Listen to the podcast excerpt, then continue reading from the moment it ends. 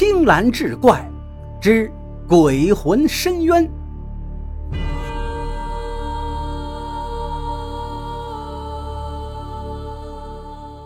话说万历年间的一天，广宁有个叫孙林的药材商在大街上闲逛，一个看相的瞧见他了，就说：“您呢，今晚三更会死。”孙林一听你胡说，于是跟着看相的人就吵了一架。晚上，孙林把白天遇到的事儿呢跟妻子金枝说了。金枝说：“看相的是在胡说，咱甭理他。来，这样吧，两口子咱们炒俩菜，喝一顿。”于是呢，两口子炒了两个菜，夫妻对饮。这孙林吃着喝着，不禁迷迷糊糊的就睡着了。这时候，金枝把女儿冰儿叫过来。问他：“你可曾听过相面先生说说你爹今天晚上三更必死的事儿？”冰儿说：“我听我爹说过呀。”快到三更的时候，金枝把姑娘叫醒了，说：“一定要在三更时加倍小心，万一你爹死了怎么办？”刚说完，只见孙林掩面从屋里头跑出去，打开大门就往外跑。金枝和姑娘冰儿在后面追，只听扑通一声。孙林已经跳进了门口的三岔河，这三岔河水流湍急，孙林又是个旱鸭子，这一去如何能活命？一晃过了百日，一些媒婆就过来劝金枝：“你呀，再找一家吧。”金枝刚开始不同意，但经不住媒婆劝说，只好答应。好在这金枝呢，也是重情重义，提出了三个条件：第一，她死的丈夫姓孙，她也得找个姓孙的。第二，丈夫生前是个买卖人，他也得找个买卖人。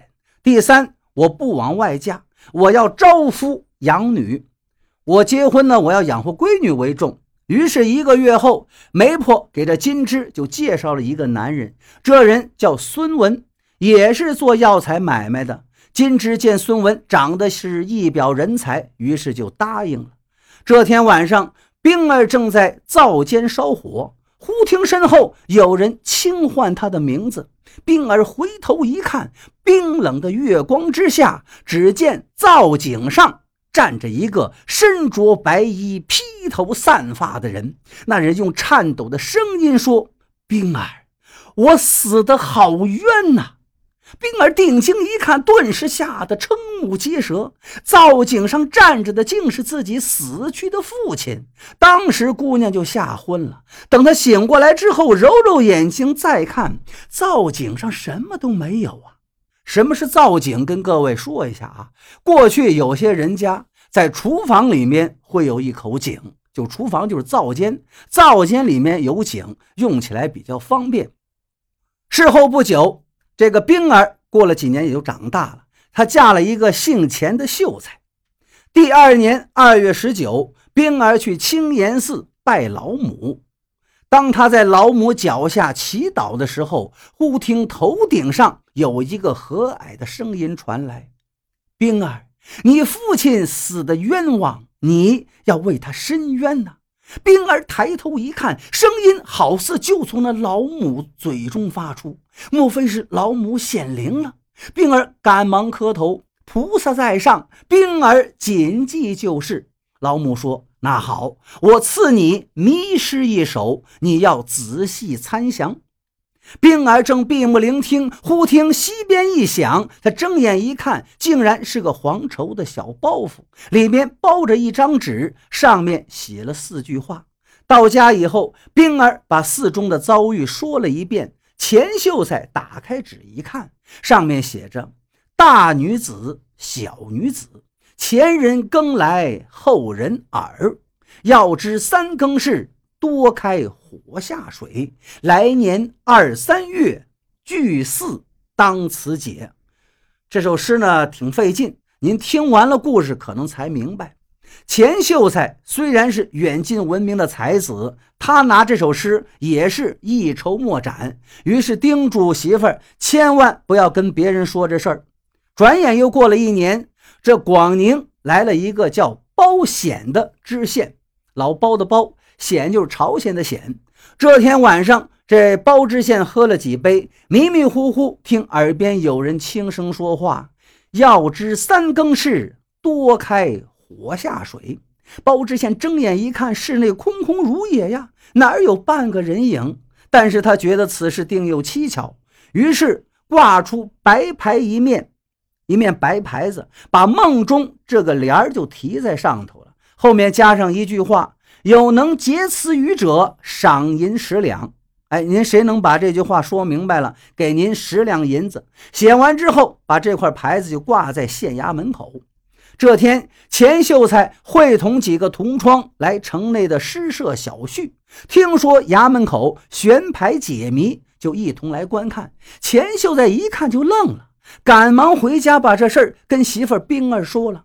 冰儿说：“那一定是老母菩萨显灵啊，托梦给咱现在的知县老爷了。”现在咱们必须向知县老爷禀明事情缘由。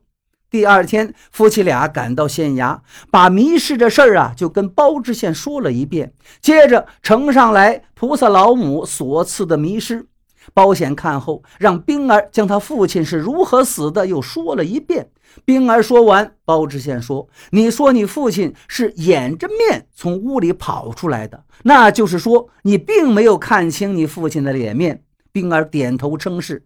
包显说：“这案子有眉目了，命他和钱秀才暂时回家，两天后再到堂下听审。”两天以后，钱秀才和冰儿如约来到县衙。包知县令人把孙文和金枝拘到堂前，厉声喝道：“今世，将你如何勾结奸夫、杀害亲夫之事，原原本本如实招来，免受。”皮肉之苦，那金枝和孙文是大呼冤枉。包知县冷冷一笑，吩咐捕快把一个中年人带上了堂来。孙文一见，顿时大惊失色。这个中年人是谁呀？这个中年人就是说森林今晚三更必死的那位相面的先生。在人证面前，孙文和金枝这才如实交代了杀害孙林的经过。原来这孙文和金枝早已有情，两个人为了做长久夫妻，就萌生了杀害孙林的恶念。孙文知道啊，这孙林必从一个相面先生的摊儿前经过，于是他就买通了这个相面先生。当天晚上，孙文又潜入孙林家，把他杀害之后，扔进了灶间的那口井里头，并在井上。盖上大石头，然后掩面冲出屋门，跳进三岔河，让姑娘看到他自己死了。其实他是把他爹先害了，之后他假装孙文跳了河。案情大白，包知县把二人押入大牢。之后，众人都问包知县如何神速破案呢？包知县笑着说：“是老母娘娘赐给冰儿的那首迷诗告诉我的。”大女子、小女子，女之子乃是外孙，分明是指孙林、孙文。前人耕来后人耳，是说孙文白得孙林的老婆，享用他的家业。要知三更事，多开火下水，灶者火也，水在火下，说明他家这个灶火必须是砌在井上的。冰儿看见站在灶井上的孙林的鬼魂，因而孙林的尸首必然会在灶井之内。来年二三月，聚四当此解。聚四两个字合起来就是包啊，就是说我今年二三月份要来这儿当官，为孙林伸冤昭雪。我料定那个相面先生一定是受孙文指使，于是这两天我在城中各处微服私访，果然找到了那个相面先生，在孙家的灶井里挖出了孙林的尸首。包知县呢，百思不得其解，这迷失果真是老母菩萨所赐吗？冰儿在灶台上看到的鬼魂，真是孙林吗？那个在耳边告诉他要知三更事，多开火下水的又是谁呢？这天晚上，包知县正在案头批阅公文，发现案头上多了一封书信。打开一看，只见上面写着：“新闻孙案已破，不胜感激。我是个惯偷，最拿手的就是易容的功夫，就是会换脸呀。”孙掌柜被害那天晚上，我去孙家行窃，恰巧目睹了孙掌柜被害的一幕，深为这孙掌柜鸣不平。可我又是咱们县上通缉的惯犯，不能公开露面揭露孙掌柜被害的真相。于是，我潜到孙家厨房，假扮孙掌柜的鬼魂，又在他姑娘冰儿进香的时候，偷偷躲在老母菩萨身后。因为我知道大人您爱民如子，今年二三月份将会来此县任职，所以把这一首迷诗扔在了冰儿的脚前。大人到任之后，我在大人贺运那天晚上，伏在大人耳边说出了迷失中的“要知三更事，多开火下水”这句话，意在唤起大人的注意。大人果真是断案如神，将孙掌柜被害一案弄了个水落石出。包县令看完之后也是唏嘘不已。